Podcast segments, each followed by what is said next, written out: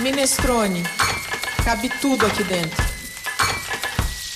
Alguma vez você já foi convidado para um banquete? Quando pensa em um, o que vem à cabeça? No episódio de hoje do Minestrone, você é o nosso convidado para um banquetaço. Ah, ficou confuso porque não sabe o que é? Então fique com a gente, que os nossos convidados Fabiana Sanches e André Luzi vão explicar tudo sobre essa ideia coletiva extraordinária. Olá, ouvintes! Sejam bem-vindas ao podcast Minestrone. Eu sou a Cláudia Violi, jornalista e cozinheira, e é uma imensa satisfação mais uma vez poder falar com vocês sobre comida, bebida e boa mesa. Esse podcast faz parte do portal minestrone.com.br, um portal da internet que trata de gastronomia de forma inclusiva. A gente fala um pouco de tudo que se refere a comida e bebida. Como na sopa italiana que leva o nome minestrone, em que cabe de tudo um pouco: feijão, macarrão, caldo, carne, legume, verdura. No nosso site é a mesma coisa. A gente fala de tudo um pouco, desde que se refira à gastronomia. Receitas, drinks, cursos, escolas, ingredientes, cultura, filmes, livros, até de religião a gente fala. Enfim, de tudo que tem a ver com comida. E hoje o tema do episódio é bem diferente, é cheio de ideias e de ideais. Nós vamos falar sobre o banquetaço. O nome banquetaço é derivado da palavra banquete. É comum que as pessoas tenham no imaginário um banquete como uma refeição que é servida à mesa, com muita comida e bebida, muitos convidados sendo servidos por muitos empregados, com uma indumentária de uma mesa luxuosa, elegante. Essa ideia, esse imaginário de banquete, pelo menos para mim, veio de muitas ilustrações que a gente encontrava desde que era criança, nas historinhas infantis, nos romances de princesa e príncipe, nas imagens dos filmes, como os que representam os reis europeus e a nobreza, enfim. Contudo, os banquetes existem desde bem antes de existirem as mesas e as pessoas ao redor delas. Historicamente, nas antigas Grécia e Roma, elas já tinham banquetes, já contavam com banquetes. Para resumir, esses banquetes dos tempos idos eram grandes eventos patrocinados por pessoas com forte poder econômico e com interesses de manter esse poder ou de transformar esse poder econômico para ascender socialmente. Esses eventos, eles tinham duração de horas ou de dias, em que havia uma hierarquização de quem era servido, em que posição, mas sempre com muita fartura de comida e bebida, muita algazarra por conta do efeito do álcool e bastante entretenimento oferecido para os convivas, como circo, jogral, récitas, música, cenações teatrais e outros tantos. Na obra do autor Roy Strong, Banquete, uma história ilustrada da culinária, dos costumes e da fartura à mesa, a gente encontra a seguinte citação: Abre aspas. O banquete de Xenofonte, no ano de 430 a.C., é de longe a mais viva evocação de uma dessas ocasiões. O jantar e o simpósio são dados por Cálio em homenagem ao herói dos Jogos Pan-Atenienses, Autólico. Sócrates é um dos convidados. A conversa é inteligente, flui com vivacidade e a noite é animada pelos gracejos de um bufão profissional um flautista, uma dançarina e digitadora e um menino que tocava lira, cantava e dançava, trazido por um convidado de Siracusa.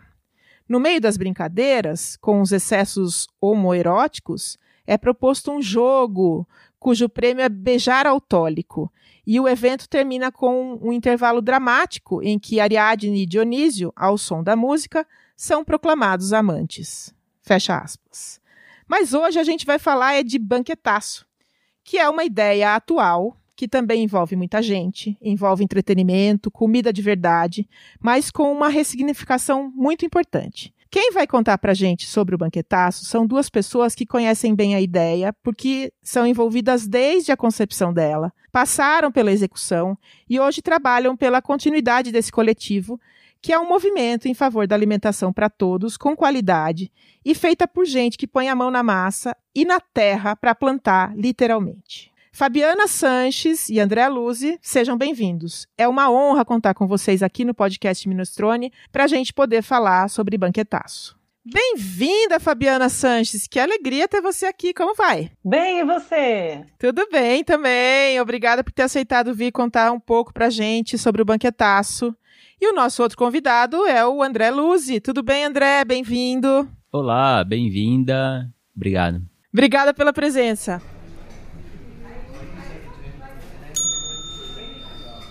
Vamos falar de banquetaço, mas antes disso, vocês podem contar pro ouvinte do Minestrone quem são vocês na fila do pão?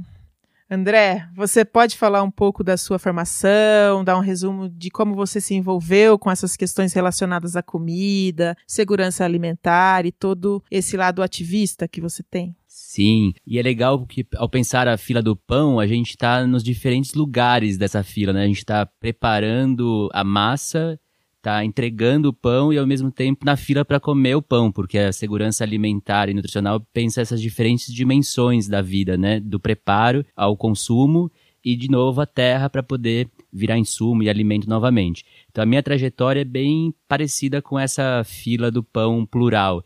Eu fiz curso de Relações Internacionais e no movimento estudantil me aproximei das lutas por direitos sociais, pela alimentação, notadamente a ação da cidadania contra a fome, a miséria pela vida. E a partir da ação da cidadania, abriu todo um portal da participação social em conselhos, conferências, audiências, pensando a política pública de alimentação, agricultura e nutrição. E dessa luta, a participação em fóruns, conselhos, espaços de participação também direta, como, por exemplo, o ativismo alimentar. Que é o que você faz hoje. Onde você está hoje? Eu integro diferentes coletivos de direitos humanos e o direito humano à alimentação, como o Banquetaço, como o coletivo Alimentação e Poder, e também experiências que elas não são instituídas de uma forma tão tradicional como nós conhecemos, mas que ao mesmo tempo dialogam com os espaços institucionais, como, por exemplo, o mecanismo da sociedade civil e povos indígenas para as relações com o Comitê de Segurança Alimentar Mundial da FAO, o organismo da ONU para Alimentação e Agricultura, e também a comissão organizadora da Conferência Popular Nacional por Soberania e Segurança Alimentar e Nutricional. Nossa, André, fiquei até perdida de tanta informação. e você, Fabiana, conta pra gente. Quem é você na fila do pão? O André é incrível, né, gente? Ele é multi, ele acho que não falou nem metade do que ele faz. é impressionante. Bom, eu sou Fabiana Sanches Urbal, me chamam de Fabi. Eu tô no ativismo desde 2008 mas eu me dedico à alimentação desde 2005, quando eu tive um processo de intolerância alimentar e eu tive que fazer um longo processo de estudo para resgatar minha saúde e comecei a me encantar por aí, né? Aí depois veio a paixão pelo Jamie Oliver, quis muito aprender a cozinhar a partir dele, dessas delícias. E aí logo na sequência encontrei o movimento Slow Food em 2008 que me coloca muito assim presente o papel de nós, cada um de nós, cidadão, no esquema da construção de sistemas alimentares regenerativos, positivos, saudáveis para a gente, saudáveis para cidades, para o planeta. Me encantei muito com isso e desde o começo eu senti que eu ia me dedicar muito forte. E aí desde então tem sido muitas aventuras. Me dediquei muito ao movimento Slow Food, a sua construção nacional e aqui em São Paulo. Aí fui incumbida na sincronicidade das campanhas de conscientização do movimento. A gente criou ali a Festa Junina Livre de Transgênicos, a Descochepa, a gente fez muito dessa campanha de combate ao desperdício de alimentos, né? Que foi onde a gente até começou a desenvolver muito essa tecnologia dos banquetes públicos. A campanha do Peixe Bom, pela defesa das comunidades de pesca artesanal. Então, tudo isso entrou muito forte na minha vida, esses três pilares do movimento, né? O bom, limpo e justo, a defesa da biodiversidade, o link dos produtores e consumidores e a educação do gosto. E a partir daí, também através do movimento Slow Food e da interação com os colegas, eu fiquei muito inspirada em conhecer os movimentos que estavam a ver com a gente na cidade e foi aí que em 2010 eu conheci o André, a galera do Movimento Urbano de Agroecologia, que a gente ajudou a fundar, o pessoal do Conselho Municipal de Segurança Alimentar. E fazer parte de tudo isso tem sido um prazer para mim. Em 2017 a gente criou o Banquetaço, que eu acho que é o tema da nossa conversa. E aí por aí vai. É, não é só o André que faz milhões de coisas, você também, né? Pelo visto. para ouvinte se contextualizar, caso isso ainda não tenha ficado claro até aqui, O nosso tema de hoje, como disse a Fabiana, está diretamente voltado ao direito humano à alimentação, à nutrição. E o Banquetaço é um coletivo que lida com isso de uma maneira bem envolvente. Quando eu digo envolvente, é porque é um jeito de juntar gente para um grupo que, se você quiser contribuir com a reflexão e com o ativismo pela comida, como direito irrevogável do ser humano, você acaba sendo bem-vindo. Porque eu, de alguma maneira, me aproximei e fui bem-vinda, né? Então, assim, fui acolhida. Então, Fabiano, André, vocês podem explicar o conceito do banquetaço? Vai ser preciso contextualizar, talvez, o que, que levou a ter esse nome e se vocês puderem ser bem didáticos no que é um coletivo, porque eu acho que tem muita gente que não sabe o que é um coletivo. Nós tínhamos várias experiências de exigibilidade do acesso a alimentos de qualidade, saudáveis, sustentáveis, e as pessoas queriam pressionar os governos para poder viabilizar esses direitos. Aliás, o Betinho, Herbert de Souza, sociólogo, um grande articulador da ação da cidadania, ele sempre dizia: governo é que nem feijão, só funciona na pressão. E numa das ocasiões, um tema que estava em discussão era o banco de alimentos da cidade de São Paulo. Como que o banco de alimentos estava funcionando, se estava bom, se não estava, se tinha comitê gestor, se não tinha. Então, para valorizar o espaço do banco de alimentos e as organizações participantes, nós pensamos um comidaço.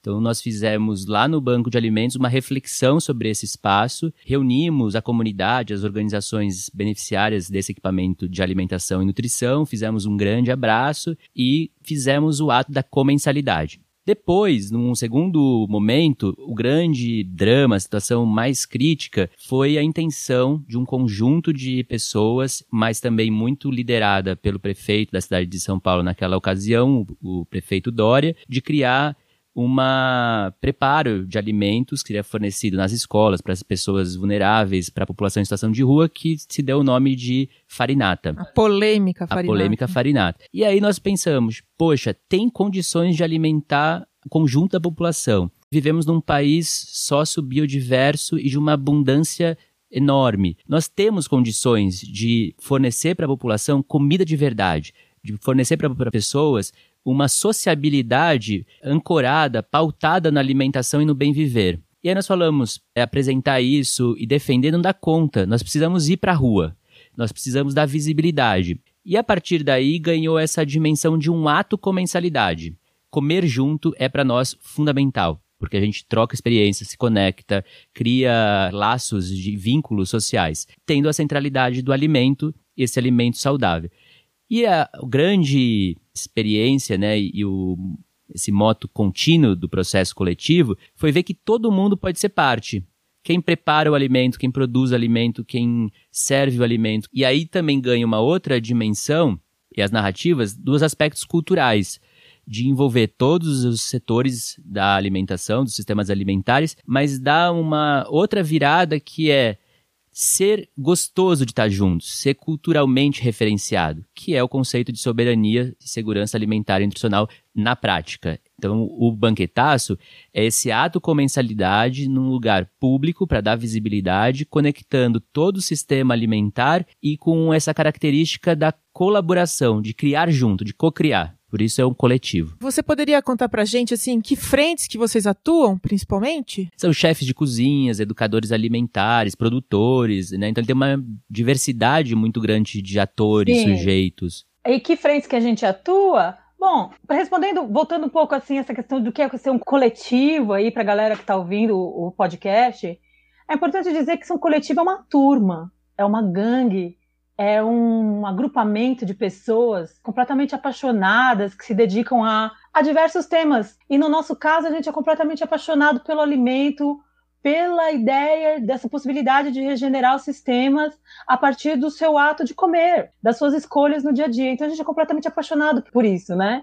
E nesse grupo, nesse coletivo, nessa turma, nessa gangue que se reúne, que poderia a gente poderia estar ouvindo música, fazendo teatro, arte, mas a gente está defendendo o direito humano à alimentação a partir desses atos de comensalidade que a gente aprendeu que são ferramentas de ação política e que o nosso papel como cidadão é muito ativo, é muito mais além do voto. A gente pode interferir, pedir, participar. Então, assim, é um coletivo que se reúne a partir do Zap, ele é livre, as pessoas entram e vêm, a gente não tem muito controle nem muita organização interna ainda, a gente até está questionando isso, se é saudável e contraproducente, uma vez que a gente tem certeza que dentro do nosso grupo é uma riqueza, mas a gente nunca passou um questionário para sequer saber a amostragem, se é mais homem, se é mais mulher, se tem mais chefe, se tem mais dona de casa. Mas tem um mundo ali. A gente tem hoje no Banquetar, só para vocês terem uma ideia, pessoas em é, grupos em 19 estados do Brasil por conta dessa trajetória de defesa apaixonada pelo movimento do alimento bom, limpo e justo, a gente está organizado em 19 estados. Alguns estados têm até mais de quatro grupos. E todos eles trocando e partilhando. Então, são desde dona de casa, estudantes, tem cozinheiros, tem muito conselheiro participativo desse eixo da segurança alimentar nutricional, pessoas que fazem parte desse sistema que a gente defende, né, aprendeu a entender e, e defender, que é o CISão, Sistema de Segurança Alimentar, que desenvolve políticas e planos municipais magníficos pela defesa do direito humano à alimentação e ninguém sabe. Então, a gente agora talvez seja necessário se organizar em frentes para a gente poder entender melhor como que a gente pode fazer essa defesa no momento onde a pandemia nos impõe um contingente de isolamento de segurança. Então, aquilo que a gente mais gostava de fazer, talvez tem que ser repensado, tem que esperar. Então, como que a gente vai continuar defendendo esse direito e principalmente ensinando as pessoas sobre esse nosso mundo, esse nosso universo, as nossas siglas, sobre isso e de uma maneira mais popular, humana, né? Então, acho que fica aí a, a, os próximos capítulos. De repente, daqui a um tempo, o Banquetaço ter um site e poder chamar as pessoas, ter um canal, podcast também, quem sabe. Você acabou respondendo, né? Como é que se articula, né? Era uma próxima pergunta que eu faria. Mas eu queria entender assim, mais no dia a dia mesmo, quais são os principais pontos com os quais vocês lidam? Tô falando assim, olha, a gente lida com influência de política pública em tal nível. É isso, porque como eu não tenho uma compreensão total, eu imagino que os nossos ouvintes também não tenham. Na história do Brasil, e é por isso que o Brasil é uma das grandes referências mundiais de participação e controle social nas políticas de alimentação e agricultura, as pessoas são muito afetadas pela fome, pela má alimentação e as respostas comunitárias, as respostas da sociedade foram sempre muito criativas. Então, desde o movimento contra a carestia, as ligas camponesas, os encontros de comunidades eclesiais de base, as pessoas foram dando respostas de criar nas suas comunidades espaços de enfrentamento à fome. A ação da cidadania, depois, na década de 90, com os dados de que naquela ocasião, em 90, 32 milhões de pessoas estavam em situação de fome, foram criando os comitês de ação da cidadania, comitês em defesa de uma política de segurança alimentar e nutricional. E eles eram de qualquer jeito. O Betinho falava, tendo duas, três pessoas discutindo o tema, com o propósito de combater a fome é um comitê da ação da cidadania. Naquela ocasião, chegamos a ter a 6 mil comitês em todo o Brasil. Hoje, com as tecnologias sociais, as tecnologias da comunicação, com as grandes é, formas de mobilização social e também que tem uma certa resposta né, das primaveras árabes, nos espaços é, contra as grandes corporações, depois da década de 2000, isso foi dando um agenciamento mais dinâmico, mais plural, mais fluido. Então, o banquetaço tem essa grande riqueza. Ele é muito fluido. A gente constata um problema social, a gente constata uma falta de preocupação do poder público, uma mazela, uma situação que está afetando um determinado coletivo e a gente junta os interessados. E isso pode ser muito diferente no nível nacional. Por exemplo, o segundo banquetaço foi para a defesa do Conselho Nacional de Segurança Alimentar e Nutricional que o Bolsonaro extinguiu no primeiro dia da sua gestão. Então, em nível nacional, nós organizamos um grande banquetaço para isso. Mas pode acontecer um banquetaço, como a gente está agora brilhando em São Paulo, em defesa do plantar na cidade para a gente pensar nossa autonomia alimentar, para a gente não ter essa dicotomia campo-cidade e a gente favorecer circuitos curtos de alimentação. E isso pode ser uma tendência em cada região. Aí que está a ideia de ir mixando, hackeando e aí produzindo outras inteligências. Nessa construção coletiva, parece que não tem uma hierarquização, assim, né? Todo mundo é bem-vindo e pode levantar a mão e, e, falar que veio, né? Como é que isso funciona? Tem algum momento que alguém dá um murro na mesa, assim? Tô falando na prática mesmo, né? Porque acaba que em todos os lugares a gente sabe que mais gente carrega o piano sempre do que as outras pessoas, né? Então, como é que é isso, assim? Queria ter um, uma noção de vocês. Exatamente, exatamente. A gente faz questão de manter esse espírito da horizontalidade, da espontaneidade, da fluência vivo. Então, todo mundo que entra no coletivo tem direito de voz e voto, mas a gente tem as pessoas que estão carregando o piano desde a primeira edição, que é 2017. Né? Essa edição do Conselho Nacional, na verdade, foi a edição 5. Aí a gente teve quatro outros movimentos. Antes desse grandão foi o Conselho Nacional, que realmente foi o que colocou a gente para ativar toda essa expressão nacional hoje do nosso coletivo. Foi quando eu fiquei sabendo que existia mesmo. É importante, assim, em, em agrupamentos coletivos, cidadãos que se colocam para experimentar novas formas de se relacionar a partir de experimentação da hierarquia, das mandalas, dos círculos, das rodas, porque na nossa sociedade civil a gente está impregnada de hierarquia, é uma geometria de pirâmide. Então, os coletivos de libertação de defesa, a gente talvez queira experimentar outras coisas. Então, o banquetaço se coloca para experimentar outras formas de sistemas organizacionais. Então, é muito espontâneo e a gente acaba sendo guiado pela experiência. Então, as pessoas que estão desde o começo, como eu, a Marie, Gabriel Zey, Simone Gomes, André Luzi, né, outros nomes aí, a gente acaba, pela experiência, se colocando como guardião, como facilitador, como amigo, guardião desse processo. E aí a gente, a cada edição, a gente faz questão assim de abrir. Eu não sei se a gente faz isso bem, é tão bem, mas eu gostaria até de, a cada edição, trazer mais pessoas para dentro desse movimento, para talvez aprender mais com a gente, para que de repente um dia essas guardiões e esses facilitadores sejam as novas gerações e de repente a gente possa estar tá alçando outros voos, que é o próprio movimento do coletivo hoje, está colocando a gente para lidar com o saldo, principalmente da última campanha que foi em outubro, que transcende um pouco até o objetivo inicial do movimento. Então, a gente vai ter que continuar esse processo de formação, de auto-organização e manter esse espírito vivo, porque a coisa mais bonita que você pode ter é uma turma onde você pode ser ouvido, ser escutado, você ter direito de voz, e aí se der empate, ou se for um caminho onde os mais antigos eles experimentam e falam, pô, gente, ó, eu sei que a maioria está indo nesse sentido, mas vamos pensar por esse lado, porque se a gente pensar, resgatar um pouquinho mais atrás as construções anteriores, que a gente estava presente e ver, isso que a gente está vendo não faz muito sentido, porque às vezes a galera que está na sala com você é mais jovem. Então, é interessante essa questão que você falou, tanto dos multiplicadores da ação de guardiões, né? Como da, das informações que já foram conseguidas durante o processo, como um pouco dessa sabedoria daqueles que já tiveram, né, aquela sabedoria ancestral, a sabedoria dos que experimentaram já, né? De fato, é um grande aprendizado pensar num coletivo, assim, achei, achei incrível. E eu fiquei sabendo do banquetaço nesse movimento do Conceia mesmo. Tinha, claro, ouvido a história da farinata, fiquei muito indignada na época tal, mas quando eu fiquei sabendo do banquetaço mesmo foi fevereiro de 2019 que aconteceu isso, não foi? Exatamente. É, eu tava viajando e eu lembro que eu cheguei no dia 28 de fevereiro e fui no banquetaço ali, eu fui na Praça da República, né? Aham. Uhum. É, eu tava lá, viu, gente? Tava lá. Ah, que legal, que legal.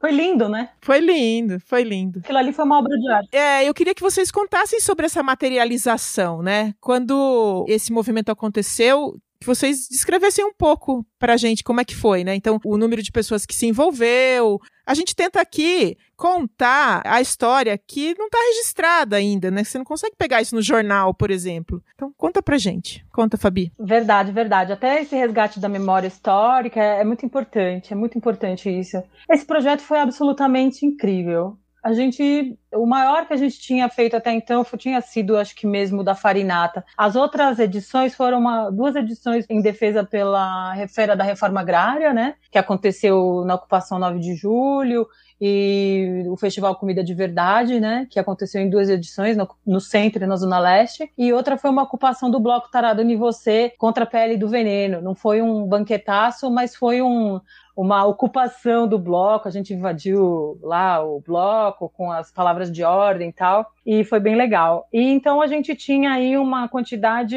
era uma expressão bem mais grande São Paulo mesmo, né? E aí, na primeira canetada do nosso querido presidente, né, ele extinguiu a cabeça do CISAM, que é o Conselho Nacional de Segurança Alimentar e Nutricional. Aí a gente, como faz dentro da nossa articulação de rede, como eu falei lá no começo, a gente faz parte e acompanha os fóruns Fórum Brasileiro de Soberania e Segurança Alimentar, os conselhos municipais, a gente tem um coleguismo, a gente tem, participa de outras redes, o Movimento Slow Food mesmo é uma rede nacional, então a gente estava próximo do pessoal que foi atingido e a gente se sente meio protegido e protegendo essa construção, né, que é da sociedade civil, isso só existe por luta da sociedade civil. E aí, por conta de uma longa experiência que a gente tem nesses banquetes públicos e na articulação espontânea de pessoas que não se conhecem pelo Zap, pelo Facebook, pelas redes sociais, a gente sempre funcionou a toque de caixa. A gente nunca teve muito tempo para planejar nossas ações. Ao mesmo tempo, a gente está aí junto há 10 anos, fazendo coisas juntos, né?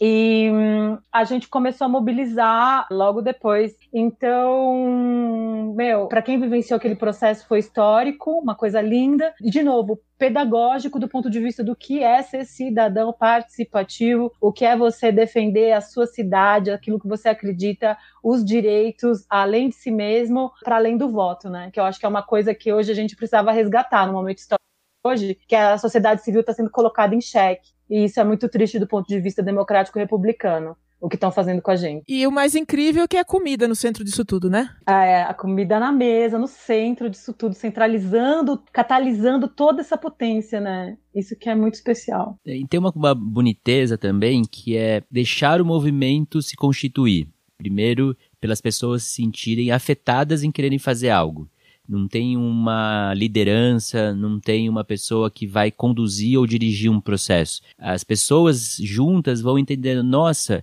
isso que aconteceu nos deixa indignado. Isso que está acontecendo é motivo de uma grande mobilização local, depois em nível territorial e até se for um tema nacional. Com esse desejo de fazer algo, a gente vai tendo uma cognição, né, uma construção coletiva de entender o que pega mais para mobilizar as pessoas e também a opinião pública, a imprensa. Como a gente faz isso? Dentro de profundo diálogo, tanto por reuniões presenciais ou virtuais, por muita discussão no celular, né? Esse foi uma grande ferramenta e depois subir nas nuvens, nos aplicativos de compartilhamento de dados, os vários ambientes de preparação e de produção da ação que pode ser o grupo de preparo dos alimentos, pode ser a parte da comunicação, de mobilização. Tem uma organicidade do processo, não é também que a gente faz tudo em bloco, né? A gente cria é, algumas inteligências internas do grupo e cada um vai trazendo a sua experimentação. Não tem essa ideia da representação de um lugar, né? Eu represento um sindicato, eu represento uma universidade. As pessoas estão ali investidas dos seus desejos, dos seus tesões de transformar a realidade. E de suas funções também, né? E as suas funções que vão assumindo a partir, olha, eu sei fazer isso, eu me disponho a fazer aquilo, eu acho que eu conheço tal pessoa que pode fazer isso, e vai criando uma teia né, de muitas ramificações que vai enredando uma quase uma uma toalha de mesa, né, falar nesse sentido figurado do banquete, com um componente quando você fala da centralidade do alimento, que para nós é fundamental. O banquete ele é gratuito. Ele não é um espaço de venda de alimentos para chamar um monte de chefes renomados ou cozinheiros populares ou cozinheiros de casa e falar é possível alimentar bem, mas pagando. Né? A gente quer mostrar que é tão abundante, é tão bonito de produzir coletivamente que mesmo se fosse do ponto de vista de reunir o que nós já temos nas nossas casas, o que nós já temos nas nossas produções, na nossa nossas terras, já daria para alimentar a humanidade. E a gente sabe, né, que 70% do que é produzido em todo o mundo é da agricultura familiar, é do pequeno produtor. Se a gente for pensar na cidade, a cidade de São Paulo tem 400 produtores cadastrados na prefeitura. Então nós temos uma potência que nos coloca o grande desafio de pensar por que, que tem fome? Por que, que tem má nutrição? Como é que a gente pode romper isso? E aí um banquete para falar, é, todos à mesma mesa. Não é cada um tendo só uma função, mas é que todos à mesma mesa podemos compartilhar funções e cocriar essa forma de fazer política. E isso para nós é muito significativo e ela pode ter o nome que quiser. Banquetaço foi uma construção que fizemos nesse período, mas que se as pessoas estiverem imbuídas desses propósitos, desses sentimentos, se ela quiser fazer um feiraço, para defender as feiras livres, ótimo. Se ela quiser fazer um comidaço para defender a comensalidade, maravilha. Se ela quiser fazer um plantaço para semear, produzir, plantar, regenerar os ambientes, pode ser também. A ideia é que essa ferramenta de uma ação direta, com princípios colaborativos e horizontais, e que também a gente valorize os diferentes saberes, aí estamos conectados e podemos fazer todos juntos. Gente, eu adoraria ficar conversando muitas horas sobre isso. Eu acho que o ouvinte do podcast Minestrone vai ter uma experiência nova realmente. Assim, é difícil a gente encontrar uma coisa que traz uma experiência nova para as pessoas. E eu acho que a maior parte das pessoas, né, embora tenha muita gente envolvida, a maior parte das pessoas não sabe que esse tipo de ação existe, né? E é bonito, assim, é emocionante ouvir, é emocionante ver o brilho quando vocês explicam, assim. E, e aí eu queria perguntar para vocês, existem ações assim similares ao banquetaço em outros países, por exemplo? Vocês sabem disso? Porque assim, aqui tem uma mobilidade do país inteiro, né? Já é contaminado, digamos assim. Mas tem em outros países esse tipo de ação? Sim, tem. É importante, assim, nesse resgate histórico, a gente relembrar, né? É, a gente começou a fazer os banquetes públicos e tomar contato com esse tipo de ferramenta a partir das campanhas da Discochepa. Então, ali a gente recebeu uma campanha, o movimento Slow Food é um movimento internacional que tem nove, acho que tem mais agora de quase 40 anos de idade. E então eles têm, essa ferramenta tem até nome, e a gente tirou comidaço da dificuldade de falar eating em inglês. E lá no mundo do slow food, que está em 250 países, eles têm isso como uma ferramenta de ativismo alimentar. Então, como o André bem lembrou, você pode fazer isso para defender qualquer tipo de direito, é uma ferramenta né, de ação política. Então, existe sim, e vários outros coletivos da alimentação fazem. Aqui, quem acompanha os movimentos ativistas alimentares vai saber dos movimentos friganistas da Europa, os banquetes friganistas do pessoal que é combate ao desperdício e vai revirar o lixo e fazer uns banquetes maravilhosos, porque o lixo da Europa é incrível. E vários amigos foram, por exemplo, tem pessoas dentro do nosso coletivo como Gabriel Zei que fez banquetes friganistas na Escócia com a galera da Europa. A gente, dentro do movimento Slow Food, faz parte do coletivo jovem, né? E lá, tantos outros movimentos que faziam na época, foi um movimento muito forte de combate ao desperdício, faziam banquetes incríveis. Isso aqui é uma rede mundial, Discochepa é uma rede mundial, que lá chamam de Discosup, aqui a gente chamou de Discochepa. E aí eu sempre gostei, na minha vida de gastrônoma, de pesquisadora, que eu amo muito tudo isso, eu sempre achei que as feiras da agricultura familiar, as feiras de turismo, as feiras agrícolas, todas as feiras, elas têm esse ato com mensalidade. Você vê como a coisa acontece dentro de uma feira, né? Como a coisa acontece dentro de uma festa, de uma conferência. Então, isso está acontecendo sempre. Teve uma época que eu quis mudar de rumos um pouco, né? E eu fui participar daquela ocupação do Anhangabaú, né? E todo acampamento ativista tem uma cozinha. Sim. Todo, todo. Em volta do fogo, né? Cozinha de acampamento, e ali, nossa, e como aquela cozinha catalisa conversas e alivia dores e, e realmente produz seus resultados. É o lugar do acolhimento, né? É, e tem um elemento que é mostrar o seguinte: na produção das práticas sociais de contestação, de ação direta, tem um, uma forma que é muito importante para nós, a generosidade dos processos. Às vezes, uma experiência que aconteceu num território, aconteceu numa comunidade, ela pode ser uma referência para a gente poder desenvolver na nossa comunidade e fazendo uma releitura, se aproximando de outros aspectos da nossa história, da nossa forma de atuar, de conviver. E aí não tem essa coisa assim, quem surgiu primeiro, da onde veio. Eu acho que esse momento mais dinâmico favorece que a gente vai sendo sempre criador de novas práticas sociais. Tem coisas que a gente vai fazer releitura da década de 60 com os movimentos contra as censuras, aqui no Brasil contra a ditadura, depois mais para frente com o movimento hippie, depois com práticas de combate à carestia. Então são sempre elementos que vão chegar nesse nosso dia contemporâneo e dizer assim, o que nós podemos fazer agora com todas essas nossas experiências esses registros que estão também colados na gente. E isso é muito bonito. Às vezes a gente vai ver as ocupações das escolas com movimentos secundaristas e eles foram fazendo a cozinha o espaço do acolhimento, o espaço do cuidado da parte da comida, o espaço que a comida ganha uma referência de aproximar com a luta com o movimento do rural sem terra. E aí você fala, uau, essa juventude que não viveu tudo aquilo, que não deu tempo ainda de ler tudo aquilo que já passou, consegue fazer movimentos não parecidos, mas muito em diálogo com o que nós estamos fazendo, com o que nós fizemos no passado. Então, é sempre um frescor de viver, né? Da gente falar assim, poxa, tem uma energia transformadora em cada uma dessas práticas. E uma das coisas muito bonitas também é que nós utilizamos o banquetaço como uma pressão social, uma pressão política. Mas tem esses banquetes, essas comensalidades que elas acontecem fora do olhar das grandes lutas. É o, é o micropoder, sabe, a micropolítica. Você vai vivenciando e vai transformando pelo território. Você reúne, ah, aqui no meu bairro, vamos pegar três restaurantes e um dia a gente faz uma rua fechada e a gente come juntos.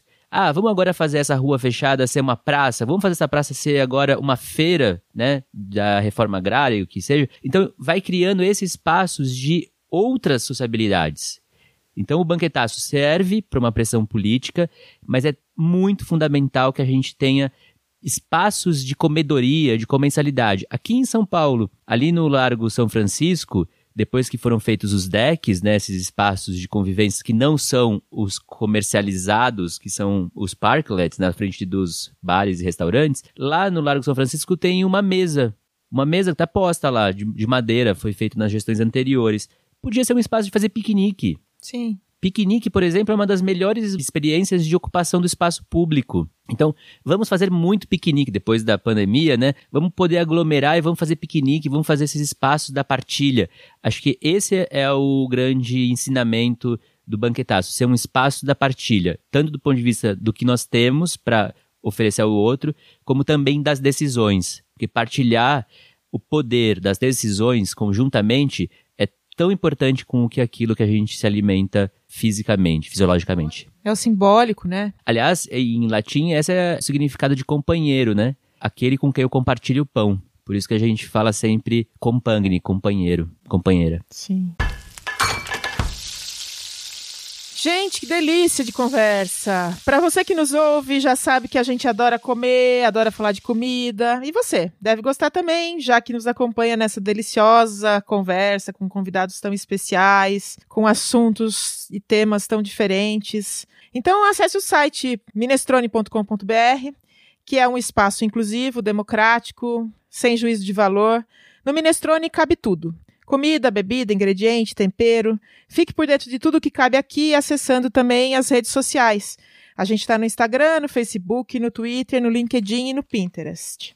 E antes de encerrar, para todas as pessoas que participam aqui do podcast Minestrone, a gente pede uma dica. Que a, a, gente fala que é uma dica de gastronomia, mas não precisa ser um restaurante, não precisa ser sobre o assunto que a gente falou. É um jeito de a gente conhecer um pouco mais, não só a especialidade da pessoa que está falando sobre alguma coisa aqui, mas também do que ela gosta, né? Do que ela lê. Então, Fabi, você começa? Claro, eu tô muito assoberbada depois do ano passado, que foi um ano de muita militância, de fome, de assistência, né, das entidades, dos núcleos que estão trabalhando com esse combate à fome e acompanhando as políticas, assim como bem lembrou o André, a gente é, recebe muitas dessas informações pelos apps. Eu tenho tido um olho focal nessa leitura técnica, releitos políticas, a gente recebe uma enxurrada de relatórios e de temas. E eu tô sem glúten também, então eu tô muito imersa nessa culinária sem glúten, porque eu sou muito,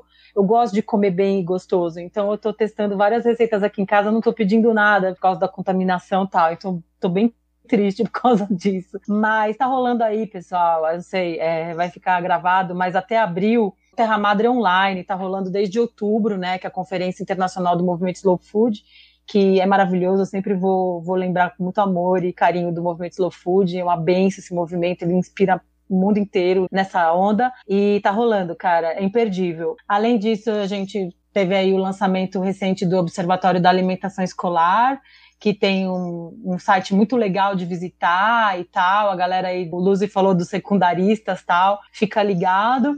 E por fim, um movimento muito bom de apoiar aí o agricultor, pequeno agricultor, né? Tem uma iniciativa linda que eu conheci nesse último trabalho nosso no Fórum Social Mundial, que é o comprebrasileiro.com uma iniciativa muito militante, muito querida, que quer achar um meio de fazer a ponte de pequenos agricultores artesanais em vários estados. Vale a pena a, sondar e quem tiver capacidade de ajudar o, o, portal a ficar cada vez melhor, entrar em contato, tem um contato nos, bem grande, estou vendo aqui no site para dar essa dica para vocês. Muito bom, obrigada, Fabiana. André Luzi. Então, um convite para nos acompanhar nas redes sociais, o Banquetaço, sempre se associarem, conhecerem mais como que é o processo Banquetaço. Também ficar atento às produções e saíram alguns artigos no Le Monde Diplomatique do Brasil sobre cultura alimentar, como que os diferentes povos brasileiros, a gente tem que sempre lembrar isso, né? Nós somos um estado pluriétnico e temos muita produção de povos originários, ribeirinhos, povos tradicionais, populações negras, de terreiro. É muito importante a gente combater a fome com a força das nossas lutas e com os nossos saberes. E por último, na verdade, uma experiência que acontece na interface entre o sistema prisional e as pessoas em liberdade que é apoiar a formação e a contratação de pessoas egressas do sistema prisional LGBTQIA+. Aliás, tem um ponto que é muito pouco discutido, é justamente a segurança alimentar e nutricional das pessoas LGBTQIA+, e a possibilidade de serem contratadas para bares, restaurantes, similares, eventos, e criar um ambiente de realização de direitos, notadamente o direito humano à alimentação. Excelentes dicas, gente! E eu vou deixar a minha aqui, que é o curso de Gastronomia, História e Cultura do SENAC. É um curso que eu frequento, eu estou no segundo ano do curso, um curso de 360 horas, em que a gente para para pensar sobre não só a história da comida, mas de onde vieram os conceitos de gastronomia, sobre como é que a gente come em relação à tecnologia e outros tantos paradoxos que a gente vive todos os dias. Então, vai começar uma turma nova agora. Para quem tiver curiosidade ou para quem está buscando uma pós-graduação, nesse momento está sendo à distância, mas não deixa de ser rico o curso. Então, essa é a minha dica de hoje. Bom, a gente também pede para os nossos convidados agora, a gente abriu no Minestrone a hora do jabá, que é para vocês deixarem os seus contatos pessoais, para as pessoas encontrarem vocês. André, por favor. Ah, então eu vou deixar um convite para vocês conhecerem um pouquinho mais do coletivo Alimentação e Poder, que reúne a TV Alimentação e Poder, a Cátedra do Direito Humano à Alimentação e intercâmbios na área da alimentação, que é www.alimentacãoepoder.com. Fabiana. As minhas redes sociais é péssima.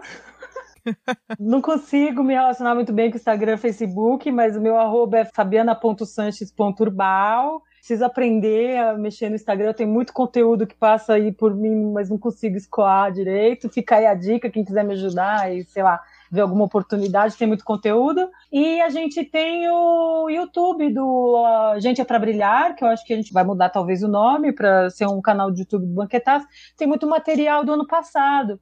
Todo o conteúdo do do Conexões Alimentares, o seminário que a gente produziu na Semana Mundial da Alimentação do ano passado, que foi a nossa campanha de sensibilização de que a fome existe, está pesada e ela precisa de ajuda e apoio, está lá no arroba campanha Gente é para Brilhar no YouTube tá suculento, maravilhoso o material ali. Muito obrigada. Foi um imenso prazer conversar com vocês dois. Espero que vocês voltem outras vezes no Minestrone para a gente falar mais. Espero poder contribuir com tudo isso que vocês tão brilhantemente vêm desenvolvendo. E para o ouvinte do podcast Minestrone, se você gostou, compartilhe, fale para os amigos que não conhecem o Minestrone que essa mídia existe. Contem para os amigos sobre a história do banquetaço, que é muito legal.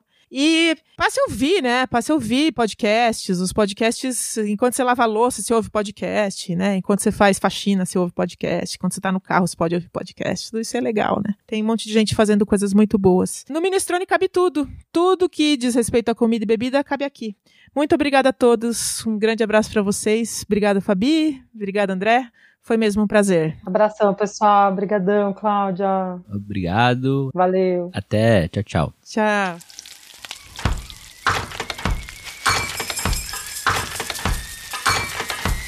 Minestrone Cabe tudo aqui dentro.